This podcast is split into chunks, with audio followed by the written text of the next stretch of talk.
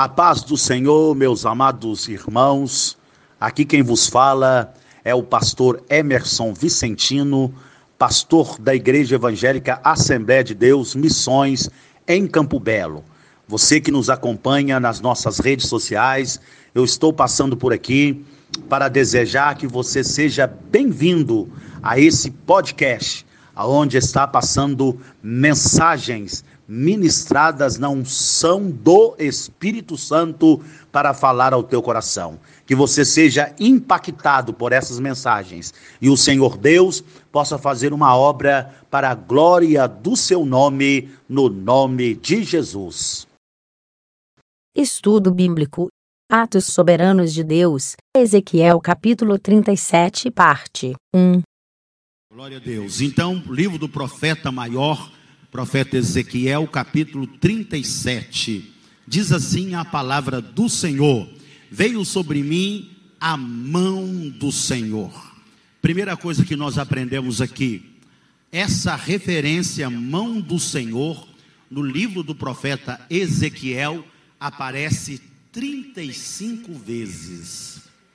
35 vezes o profeta Ezequiel menciona a mão do Senhor. E o Senhor me levou em espírito, com letra minúscula, quer dizer, o espírito humano, e me pôs no meio de um vale que estava cheio de ossos, e me fez andar ao redor deles. E eis que eram muito numerosos sobre a face do vale, e estavam sequíssimo. E me disse: Filho do homem, poderão viver estes ossos? E eu disse: Senhor Jeová, tu sabes. Então me disse: Profetiza sobre estes ossos, é, e dize-lhes: Ossos secos, ouvi a palavra do Senhor. Assim diz o Senhor Jeová a estes ossos: Eis que farei entrar em vós o espírito, e vivereis. E porei nervos sobre vós, e farei crescer carne sobre vós, e sobre vós estenderei pele, e porei em vós o espírito, e vivereis, e sabereis que eu sou o Senhor. Então profetizei como se me deu ordem, e houve um ruído, enquanto eu profetizava, e eis que se fez um reboliço, e os ossos se ajuntaram, cada osso ao seu osso, e olhei, e eis que vieram nervos sobre eles, e cresceu a carne, e estendeu-se a pele sobre eles por cima, mas não havia neles espírito. E me disse: profetiza ao espírito, profetiza, ó filho do homem, e diz ao espírito: assim diz o Senhor Jeová: vem dos quatro, quatro ventos, ou vem do quadrante da terra, ó espírito, e assopra sobre estes mortos para que vivam. E profetizei, como ele me deu ordem. Então o Espírito entrou neles e viveram e se puseram em pé um exército grande em extremo. E então me disse: Filho do homem, estes ossos são todo a casa de Israel. E eis que dizem: Os nossos ossos secaram e pereceu a nossa esperança. Nós estamos cortados. Portanto, profetiza e diz-lhes: Assim diz o Senhor Jeová Eis que eu abrirei as vossas sepulturas e vos farei sair das vossas sepulturas, ó povo meu, e vos trarei a terra de Israel. 13. E sabereis que eu sou o Senhor, quando eu abrir as vossas sepulturas e vos fizer sair das vossas sepulturas, ó povo meu. Que bênção, meus irmãos, esse texto o livro do profeta Ezequiel, que traz para mim, traz para você ensinamentos importantes. Já começamos de partida falando um pouco aqui de alguma peculiaridade do livro do profeta Ezequiel. O livro do profeta Ezequiel, sendo um livro alegórico, sendo um livro tipológico, sendo um livro que fala de profecias, coisas futuras, muita gente passa, pula pela dificuldade de interpretação.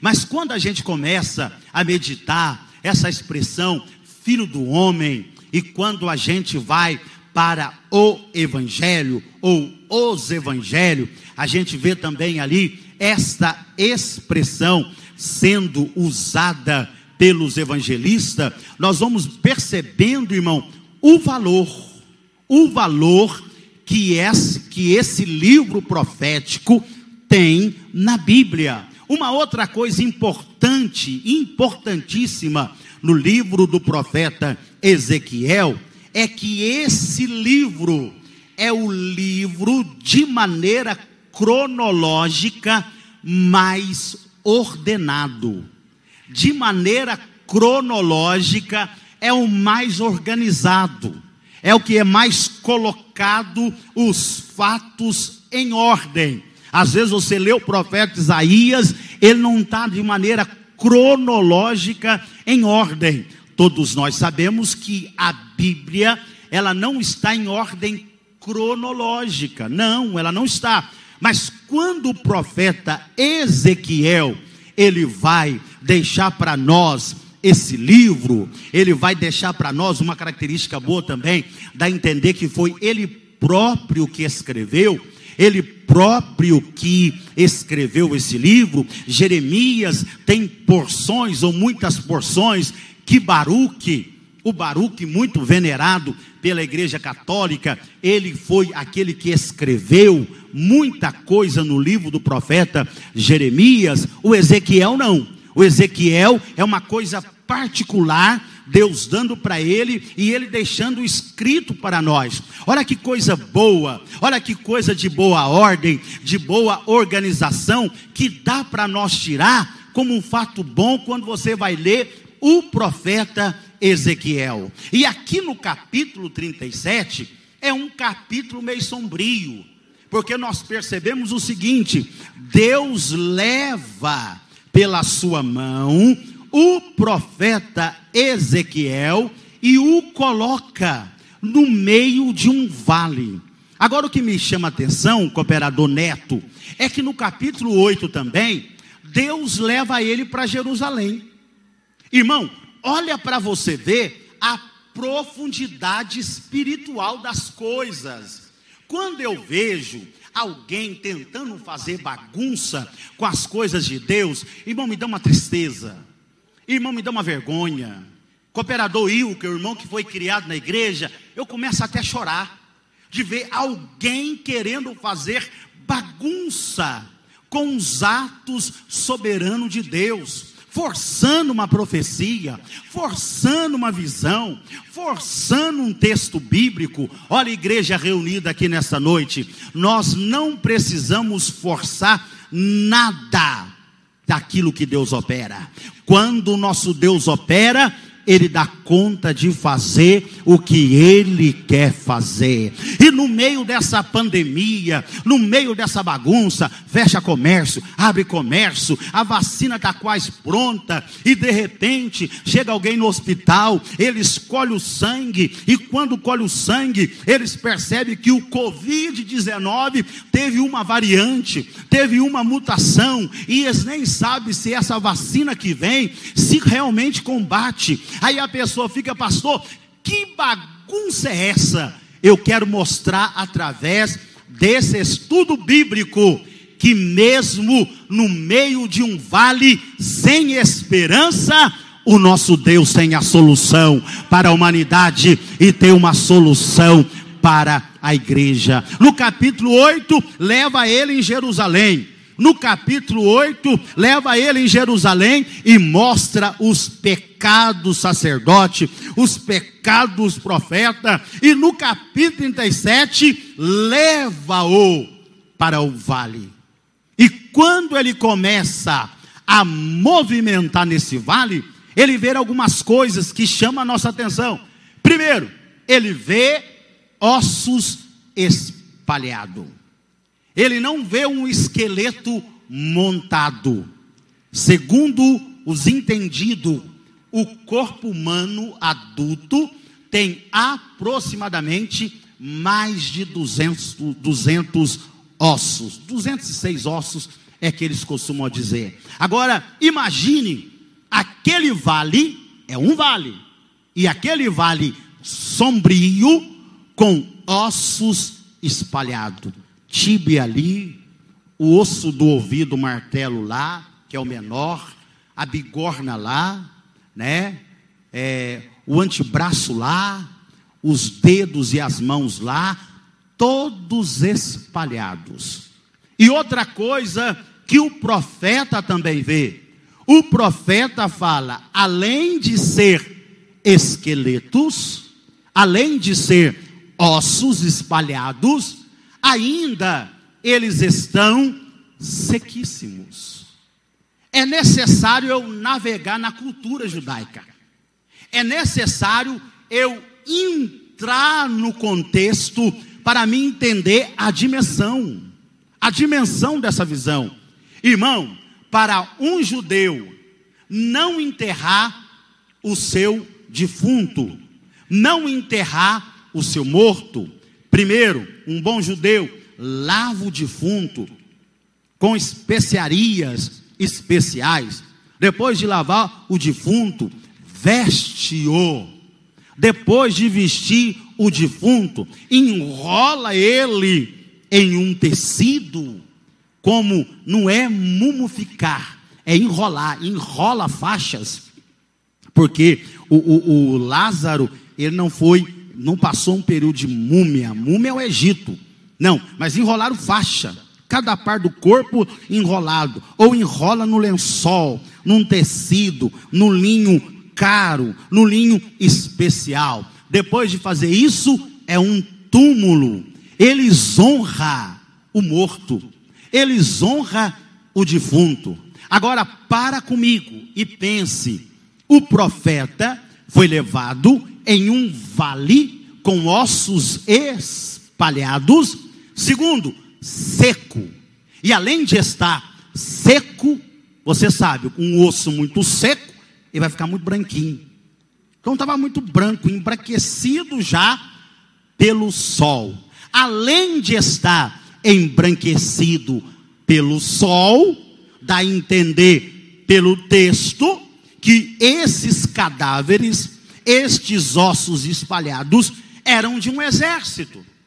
Houve uma guerra, houve uma batalha, e esses soldados foram mortos. E quando eles foram mortos, o exército que acabou com a vida deles, não preocuparam em enterrar. Pelo contrário, eles quiseram humilhar mais aqueles mortos. De que maneira? Deixa no vale. Deixa no vale. Para que os animais carnívoros, carnívoros venham come a carne, arranca a carne dos ossos. Que os urubus venham e arranca a carne dos ossos. E depois de arrancar carne, pele e também tentar mastigar os ossos, os ossos também serão triturados. Em outras palavras, irmãos, não havia esperança, humanamente falando, para a nação de Israel. E quando a gente começa a observar essa questão, é uma orientação bíblica.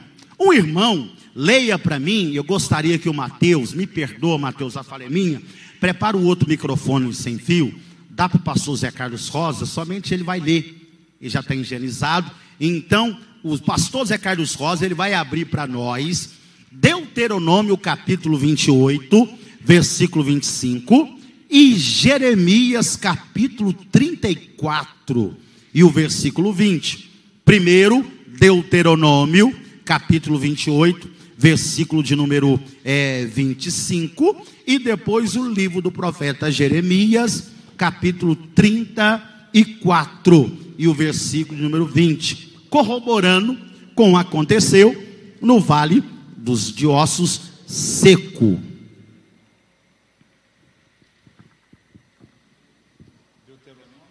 28, versículo 25. Coloca alto os irmãos escutar lá atrás. Paz do Senhor, irmãos. Paz do Senhor. Deuteronômio, capítulo 28, versículo 25. O Senhor te fará cair diante dos teus inimigos, por um caminho sairá contra eles, e por sete caminhos fugirá diante deles, e será espalhado por todos os reinos da terra. Hum. E o teu cadáver será por comida a todas as aves dos céus e aos animais da terra, e ninguém os espantarás. O Senhor te ferirá com as úlceras do Egito, e com as hemorroidas, e com sarna, e com coceira, de que não possa curar-te. O Senhor te ferirá com loucura, e com cegueira, e com pasmo do coração. Somente até aí, pastor Zé Carlos, frisa o 25 para mim. Olha o 25, irmão. Olha, prof... Olha o ato soberano de Deus aí. Olha o ato soberano. 28, 25. Ele vai virar para a câmera aí para os internautas ver o senhor, pastor Zé Carlos. O Senhor te fará cair diante dos teus inimigos. Por um caminho sairás contra eles, e por sete caminhos fugirás diante deles, e será espalhado por todos os reinos da terra. Olha aí, tá vendo? Não aconteceu? Aconteceu. Ó oh Israel, olha, eu estou fazendo uma aliança com você. Olha o ato soberano. Será que quando Deus fez uma aliança com Israel, irmão cooperador Gabriel, ele não sabia que Israel iria cair na malha da idolatria? Sabia. Será que quando Deus criou Adão no jardim do Éden, Deus, na sua presciência, na sua soberania, sabia que Adão iria pecar? Sabia. Sabia tanto que ele colocou regras nessa aliança. Ele colocou princípios nessa aliança. Igreja em Campo Belo. Olha para cá. Deus tem uma aliança com vocês. Deus tem uma aliança comigo.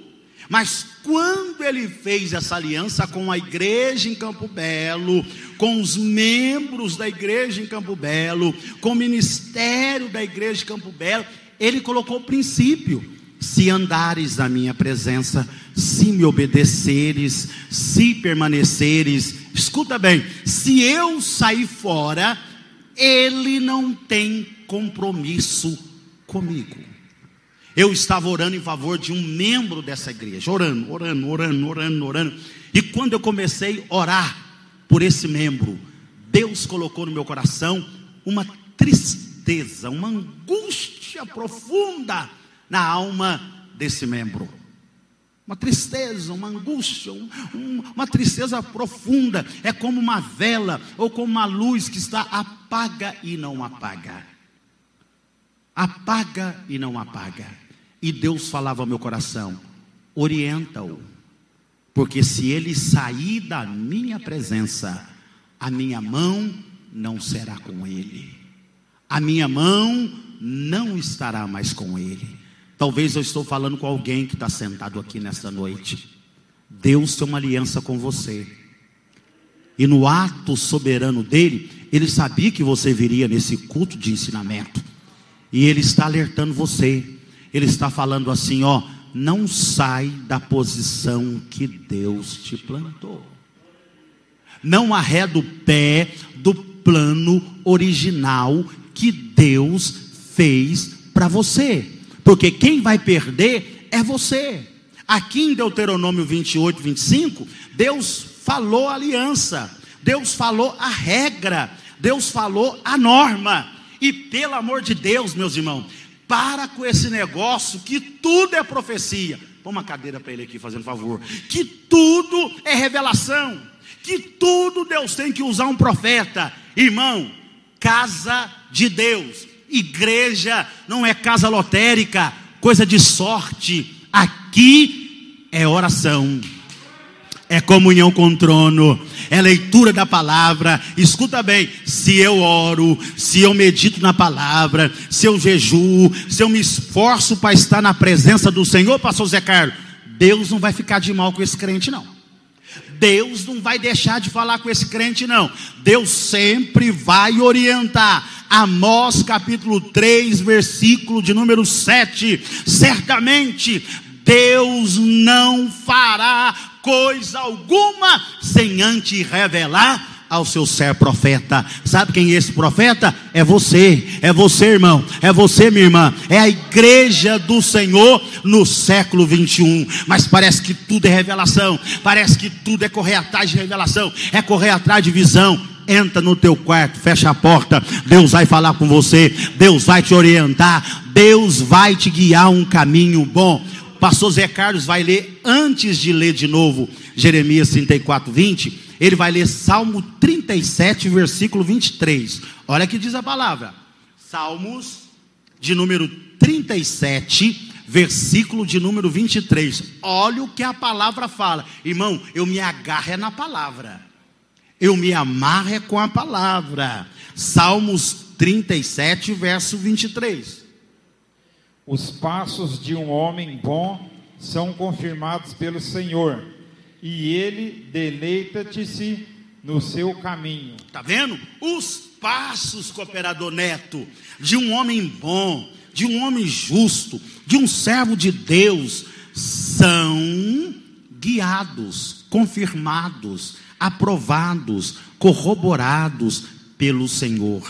Agora, desculpe, igreja, tem uns irmãos falando que é Deus que está mandando, que é Deus que está falando, mas o que tem de gente quebrando a cara não é brinquedo. Ei, olha para cá, Deus não é garoto de recado, Deus ele é soberano.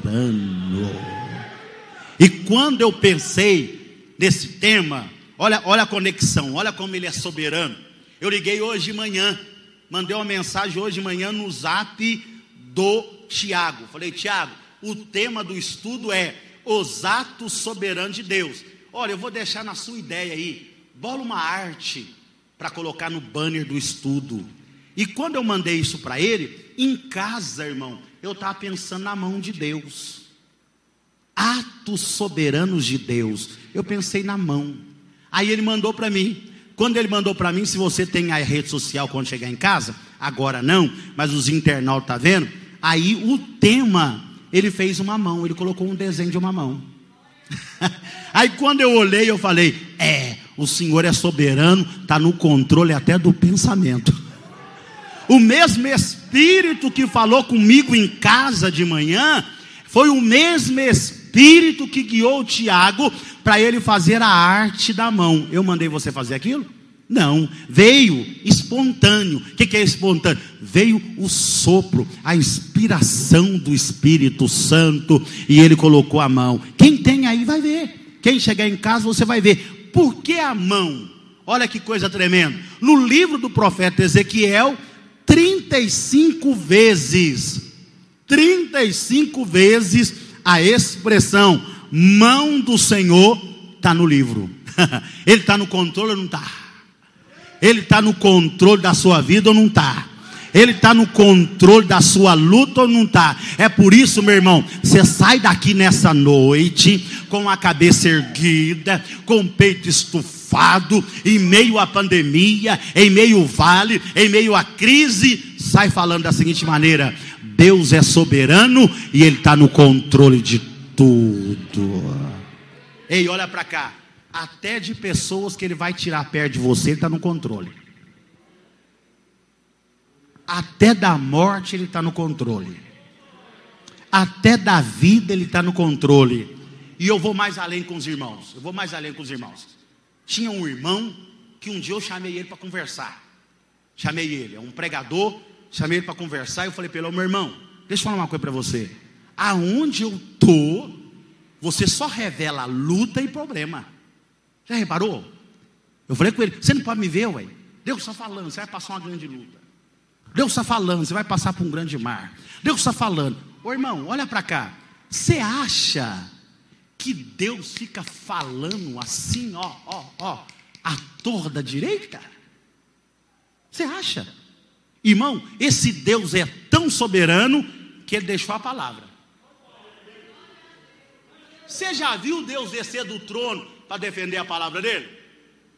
Teve dia que estava um pastor revoltado, brigando com um ateu e querendo sair num tapa com um ateu, irmão Gilbert, porque o ateu pegou a Bíblia, jogou no chão e pisou. O ateu jogou a Bíblia no chão e pisou.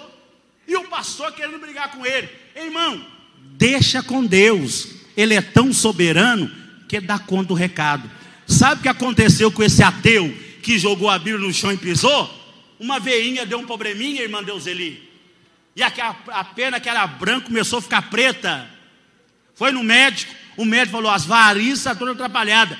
Tem que meter a minha motosserra aí e cortar o pé. O pé que pisou na Bíblia, você olha, hoje está faltando. Sabe por quê? Ele é soberano. No meio do vale ele opera, no meio do vale ele trabalha. Então para com esse negócio, irmão. Para com esse negócio, se volta para a palavra. Os passos de um homem bom são confirmados pelo Senhor. Uma coisa eu já sei, é luta. Uma coisa eu já sei, é prova. Uma coisa eu já sei, tem vendaval. Uma coisa eu já sei, tem uns hipócritas. Uma coisa eu já sei, tem uns falsos. Paulo falou: eu sofri mais com os falsos irmãos do que com os ímpios. É Bíblia, irmão, é Bíblia, está revelada. Mas também o mesmo Paulo que falou que ele foi abandonado, que ele foi deixado. Ele falou assim: Mas graças a Deus que me dá vitória pelo intermédio do teu filho Jesus Cristo. Não assuste, não fique apavorado para muitas das vezes de ficar olhando é revelação em profecia pela internet. O conselho que eu te dou, debruça na palavra. O Deus do vale de Ezequiel, capítulo 37, é o Deus que está com a igreja, é o Deus que está comigo, é o Deus que está conosco e ele opera como ele quer. Ele trabalha como ele quer. Se essa vacina não for para dar certo, não vai dar certo. Se ele quiser provar mais um pouquinho, ele vai provar. Se ele quiser recolher mais algumas pessoas, ele vai recolher. Se ele quiser curar todo mundo, ele cura. Ele é soberano. Ele é soberano. Então pare de pasmar, pare de atemorizar e vai para a palavra. Sabe por quê? Porque Agora o nosso irmão Pastor Zé Carlos vai ler 34 de Jeremias, versículo 20. Depois eu vou falar essa revelação que Deus me deu para mim agora na palavra. É na palavra, coisa boa da palavra. Jeremias 34, 20. Entregá-los-ei, digo, nas mãos de seus inimigos e nas mãos dos que procuram a sua morte. E os cadáveres deles servirão de mantimento às aves dos céus e aos animais da terra. Está vendo? Está vendo? Agora, olha a revelação, irmão, que veio da palavra agora. Todos nós sabemos como que chamava o pai de, de Ezequiel. Quem sabe? Como chamava? O pai de Ezequiel. Buzi. O pai dele era Buzi. Ezequiel, cooperador neto, estava sendo preparado para ser sacerdote. Olha para você ver como que ele é soberano. Ezequiel estava sendo preparado para ser sacerdote. Mas Deus, que tem os seus atos soberanos, não queria que Ezequiel fosse sacerdote. Ele queria que ele recebesse uma unção para ser profeta. Olha para cá, fita os olhos num pastor e receba a revelação da palavra. Será que você não está insistindo em alguma coisa que não é para você? Será que você não está agarrando algo que não é para você? Desculpe a minha franqueza, mas eu estou vendo uma confusão de ministério dentro da igreja. Eu não sei se o irmão quer ser pastor para pastorear a igreja, irmão para dirigir uma congregação, ou ele quer ser conferencista. Porque é uma diferença.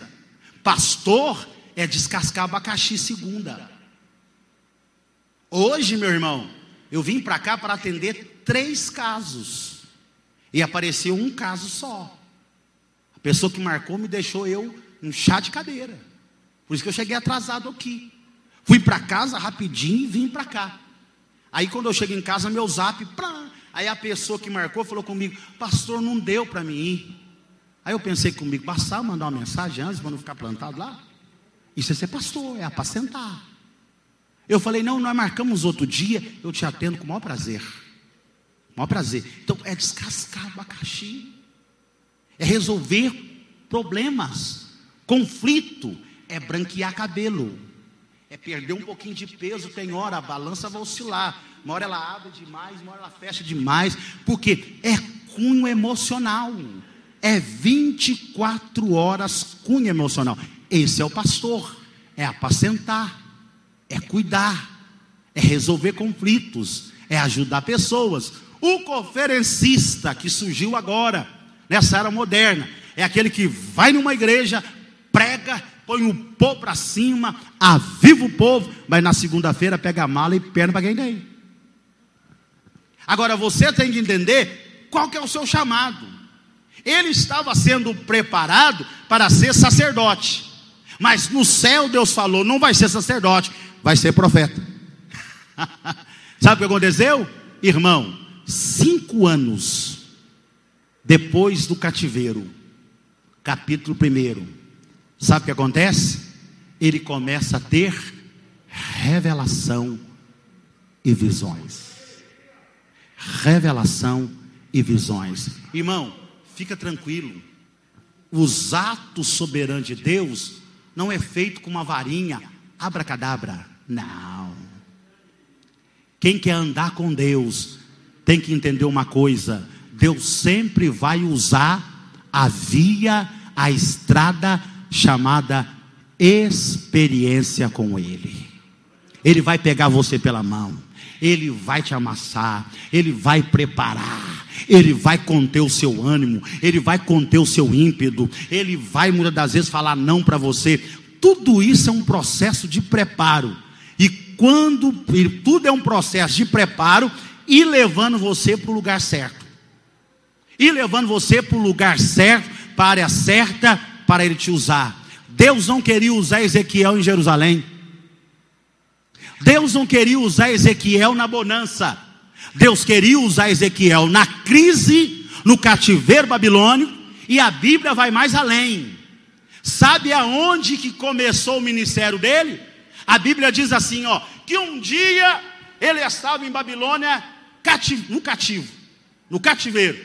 Deus pega ele e leva ele às margens do rio Quebar.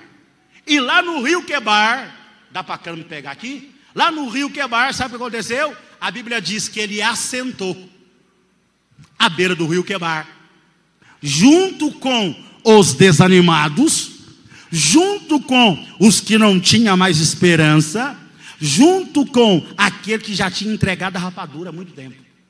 E no meio daqueles que estavam desanimados, a Bíblia diz: e à beira do rio Quebar, eu, Ezequiel, vi visões de Deus.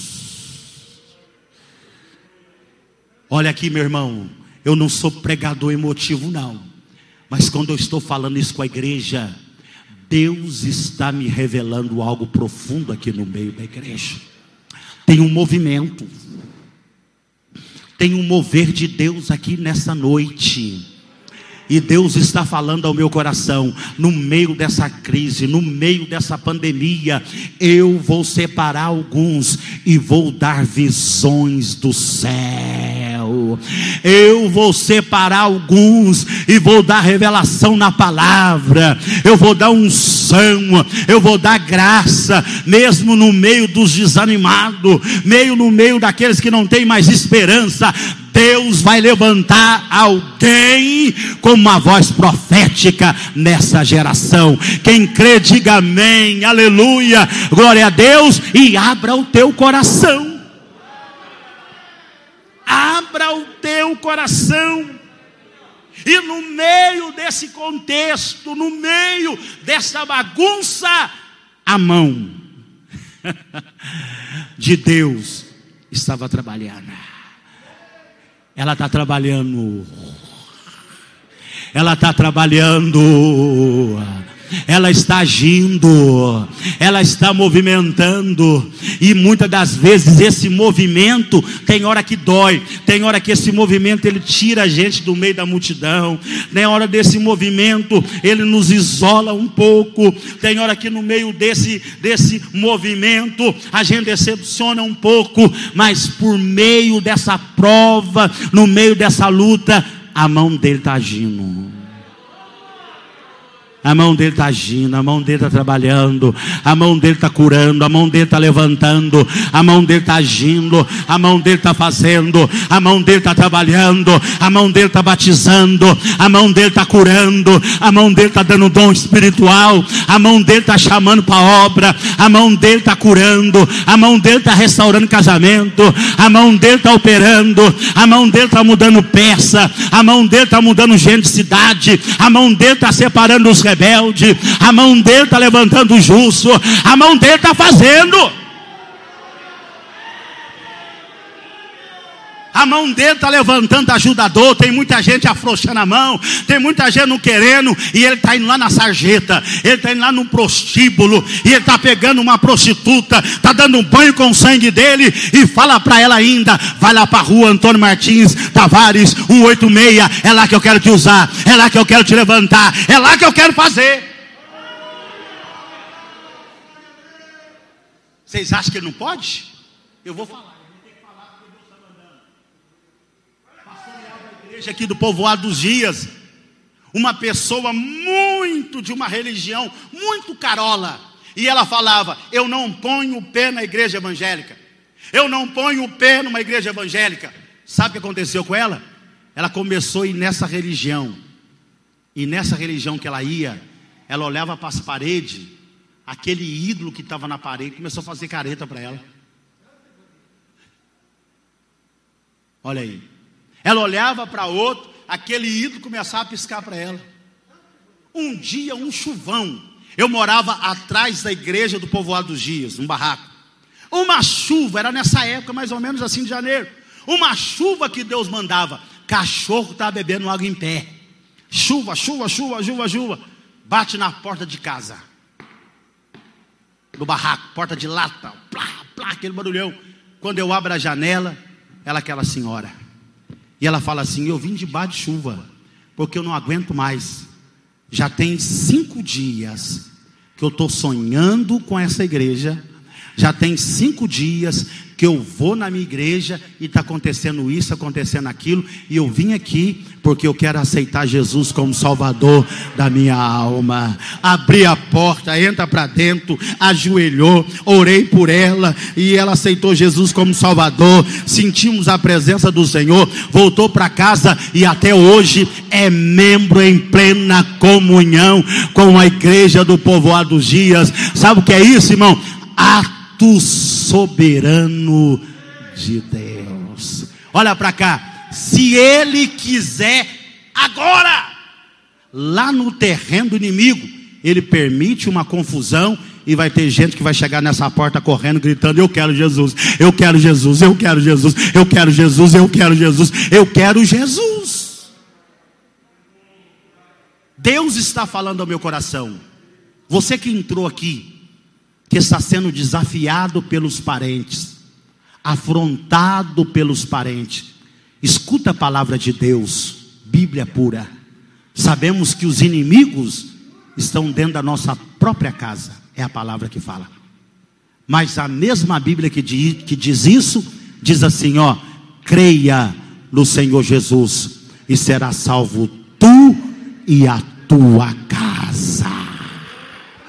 Tem salvação chegando nesse ano de 2021 lá.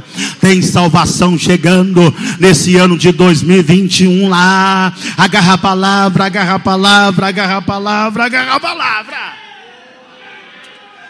Terça-feira que vem, nós vamos falar sobre sete características da mão de Deus. Terça-feira que vem, não dá. 21 e 4. Fecha a Bíblia, fica de pé. Vamos orar eu quero pedir os irmãos que vão participar da ceia, escuta bem, eu peço a cooperação dos irmãos. Quem está aqui na frente, irmão, você vai descer essa escada aqui, essa, escada, esse portão da garagem está aberto. É recomendação, é normas e regras. Olha aqui, ó, esse lado aqui, ó, esse lado, quem os três últimos bancos vão sair pela porta frontal. Os três últimos bancos. Dos três últimos bancos para frente, vai sair por essa escadaria para sair nessa lateral. E esse lado aqui vai sair pela porta lateral e pela frente, não parando no portão. Tá bom, meus irmãos? Entenderam, né? Os três últimos bancos desse lado sai pela porta frontal. Esse lado aqui sai pela porta lateral e pela porta frontal. Dos três últimos bancos de cá, desse lado para frente, desce essa escadaria e sai pela porta, pelo portão da garagem. Amém? E os irmãos que vão tomar ceia, primeiro, segundo, terceiro, quarto, quinto banco, presbítero Otávio vai ministrar a ceia para os irmãos. Vamos orar? Amado Deus e bendito Pai, queremos agradecer o Senhor por esta noite noite de palavra, noite de mergulhar na palavra e estudar a mesma, ser enriquecido pela mesma, alimentado pela mesma, revigorado pela mesma. Nos leva em paz e em segurança para os nossos lares. Abençoa os irmãos que vão participar da ceia do Senhor, em o nome de Jesus. Amém e amém. Que a graça de nosso Senhor e Salvador Jesus Cristo, o amor de Deus, o nosso grande Pai e a doce consolação e comunhão do querido Espírito Santo seja conosco e com todo o povo de Deus na terra, hoje e sempre. E Deus abençoe.